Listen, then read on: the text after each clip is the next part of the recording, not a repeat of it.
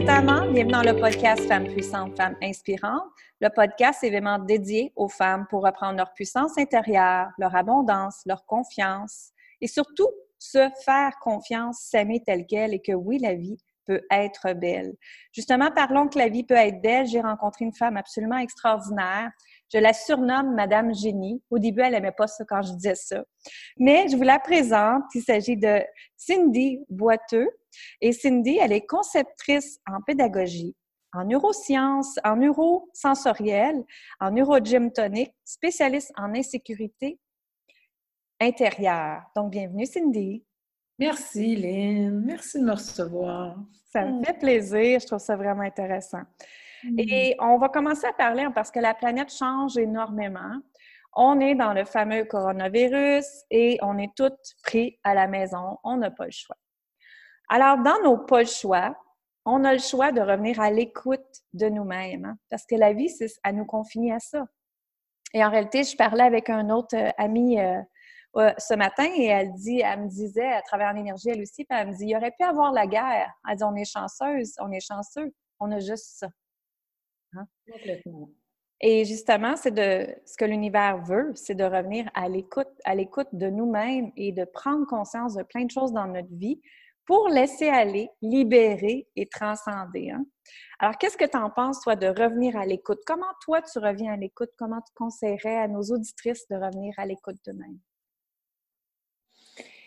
En fait, euh, revenir à l'écoute, c'est de s'autoriser à revenir avec, avec cette rencontre-là avec soi-même.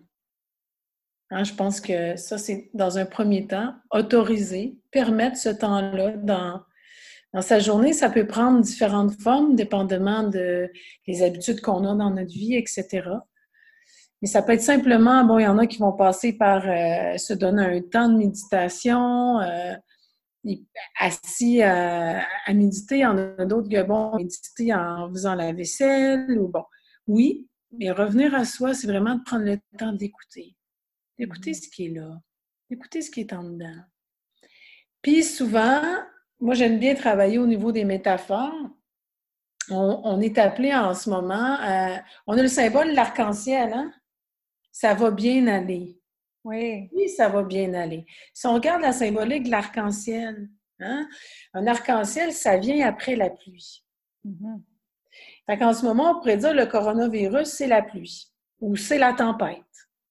OK? Fait qu'on est dans un point A. Coronavirus nous va, nous faire partir, aller vers le point B qui va symboliser un arc-en-ciel. Dans un arc-en-ciel, il y a plusieurs couleurs, ou plusieurs énergies, ou plusieurs, euh, on va dire, euh, espaces. J'aime bien le mot espace. Donc, c'est un appel, oui, de revenir à l'écoute, et de commencer à voir comment moi, ce que je faisais avant, comment je peux faire une transition vers ce qui serait tellement plus agréable de vivre dans mon quotidien. Puis aujourd'hui, on réalise, la première chose qu'on réalise, c'est qu'on a du temps. Mm-hmm. C'est magnifique d'avoir du temps.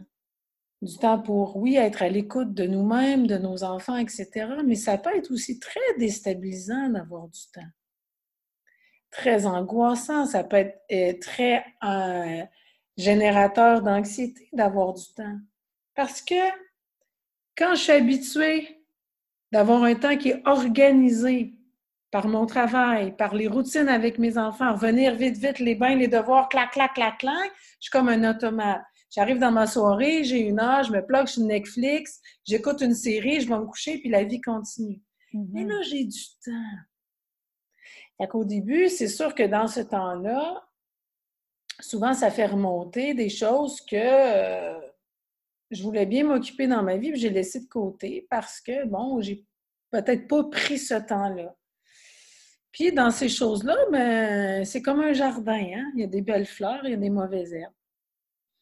Puis, des fois aussi, il y a un petit peu de, de moisissure dans les mauvaises herbes parce que je ne l'ai pas vu passer, parce que la vie allait trop vite.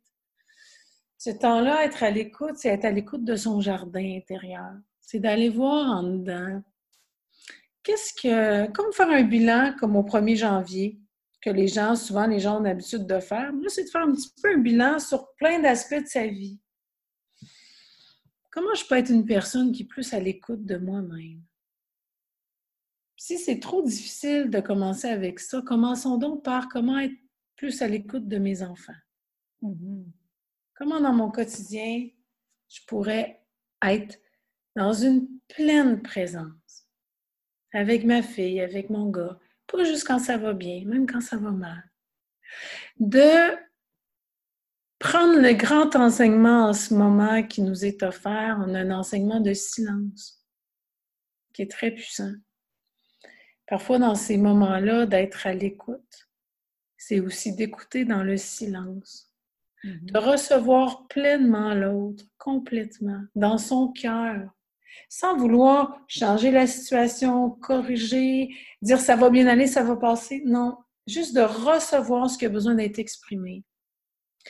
Dans un espace de pleine écoute, plein, plein d'accueil. Puis des fois, la personne, notre enfant, va exprimer quelque chose qui, euh, qui va venir euh, nous déranger, nous bouleverser parce qu'on est dans une dynamique.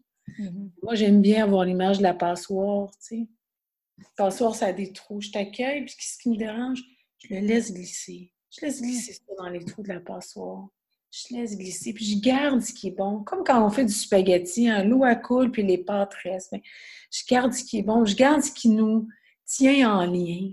Mm-hmm. Je garde ce qui tient mon amour pour toi. Je garde ce qui tient mon amour pour moi aussi. Je garde ce qui fait que je suis encore présente à t'écouter, puis à t'aimer, puis à m'aimer en même temps.